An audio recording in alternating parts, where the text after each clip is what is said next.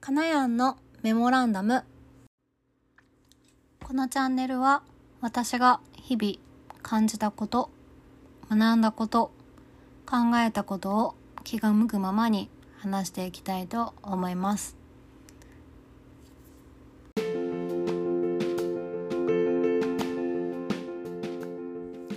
皆さんこんばんは。5月10日月曜日です。私の出産予定日まで残り31日となりました。本当に残り1ヶ月になってきましたね。いよいよです。今日は発達に応じたおもちゃ選び関わり方講座っていうオンラインの、あのー、講座を受けたので、まあ、その受けた講座の中からの学びだったり気づきあとその後調べたことを情報として話せればなっていうふうに思思っています。今回の講座の講師の方は私が先月あの毎週末かな4回くらい参加させていただいたオンラインの母親学級の主催の方が講師でした。とにかくとってもエネルギッシュでパワーをもらえる方だったので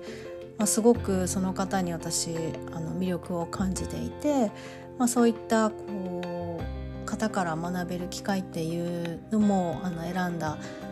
今回受けたきっかけの一つだったんですがあの子供が生まれるにあたって実際今まで子育てもしたことないし、まあ、おもちゃのことも全然知らないどんなものがまずあるのかなっていうところと皆さんこう成長する段階でどんなタイミングで買い与え買い与えるっていうとちょっと言い方あれですけどあのおもちゃが増えていっているのかなとか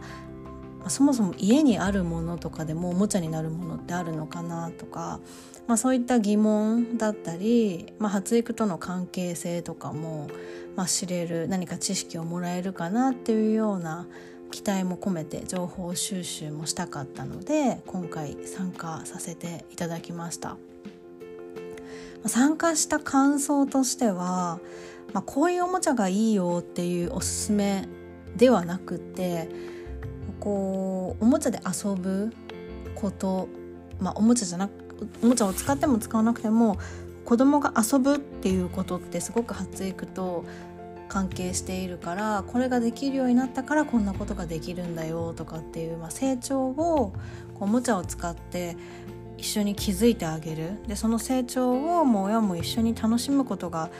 あのすごく大事だし、まあ、それがすごく幸せにつながりますよっていうお話を聞いて、まあ、そもそもおもちゃを買う必要があるのかとかなんかそういったこう根本のこう問いかけを自分にもするようなきっかけになったのですごく考え方が変わってよかったなっていうふうに思います。で講座の中で先生がおっしゃってたのはやっぱり3歳までが、まあ、外面的にこう体を動かしたりとかできることがすごく増えるので発達がすごく著しく分かりやすいっていうことだったんですけど、まあ、その成長をいかに一緒に楽しむかっていうのが大事っていうところでした。例えばよく聞くのがお子さんがこうティッシュペーパーをとにかくボックスから全部出してしまう。で、まあ、それをこう取るのが子供は面白いから続けてやってしまうっていう、まあ、エピソードまあよく聞くんですけど実際それって処理も大変だし家も散らかるし皆さんやってるけどあ自分の子もするのかなとか片付け大変だろうなってぼんやり思ってたんですが、まあ、そういう親がやってほしくないことの中でも子供が本能的にこうやりたいことってあるし、まあ、それをやってほしくないなって思ってるのって本当に親のエゴだから、まあ、そのティッシュを取るっていうだけでも、まあ、かなり発育が関係しているしすごく頭を使って考えて成長してやってることなんだよっていうことをあの教えていただきました。本当にあの発育と遊びってあの繰り返すことで発達していくので、繰り返しっていうキーワードがすごく今回出てきたんですけれども、まあ、その今までできなかったことを遊びを通してこうできるようにさせてあげるっていうのがすごく大事なポイントでそれができるようになったら一緒に喜んでほしいしむしろもう赤飯炊いてよっていう感じで先生はあの熱弁されてました。で永遠にその行動をするわけでもないしこう成長していく中でこれは口に入れたらダメなものだなとかこうある程度ものを理解したりとか動作を習得するとそのあとは繰り返しやるっていうよりもその行動から卒業するっていう流れになってくるので、まあ、永遠にそれをやるわけでもないしその子供がその動きをしたいっていうのってやっぱりブームみたいなものがあるから、まあ、その時そのブームをうまく使って繰り返しさせてあげるそれでいろんなことを習得させてあげるっていうのが大事だよっていうふうに聞きました。でおもちゃってなんで買うのって問いかけられた時に、まあ、私パッと出てきたのが、まあ、そのおもちゃを使って遊んで楽しむと同時にまああの成長をこう促すようなこと。でも、まあ、親としてはおもちゃで遊んでもらって、まあ、少しでも間を持たせるっていうようなエゴもあると思いますっていう感じで回答したんですが、本当に多分その同じような意見のお母様方も多くてまあ、その子供のために買うっていうその意識を減らすのが大事だよっていうことも一緒にあの伝えていただきました。で大人が持ってるものを子供は欲しいし子供はおもちゃで遊ぶよりも人人間に相手してもらった方が嬉しいんですよね。人の方が好きだしから親も一緒に遊びたいって思えるもの親がこのおもちゃ嫌いだなと思ったら多分親は触れないと思うし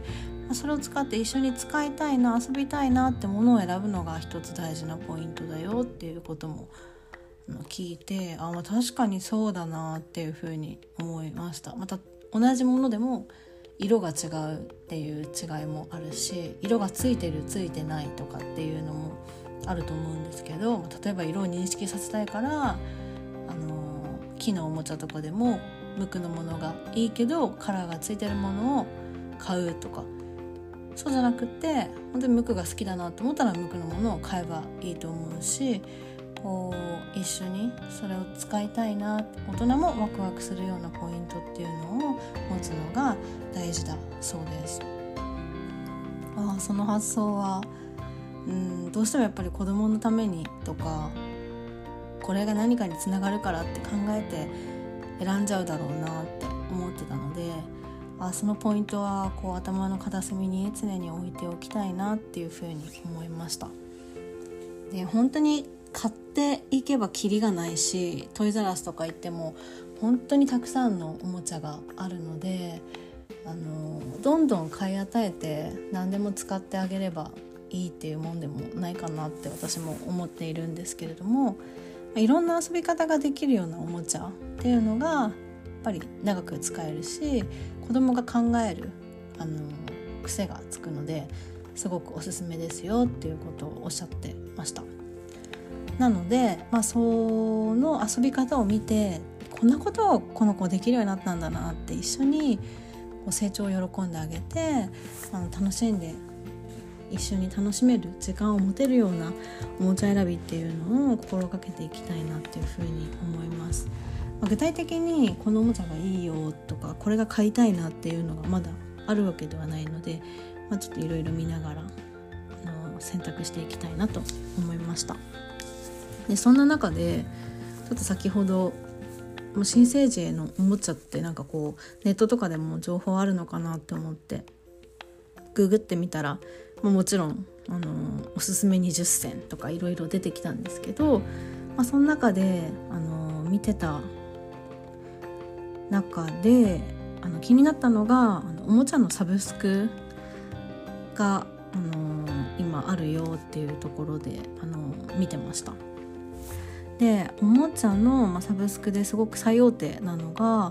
2015年から始められてるトイサブでこれは2ヶ月に一遍成長に合わせた、まあ、知育のおもちゃが送られてくるそうなんですけれども56点一度に届いて、まあ、その中から気に入ったものがあればあのレンタル期間を延長したりとか買い取りも可能だったりするそうです。ね月額3674円これ税込みですけど、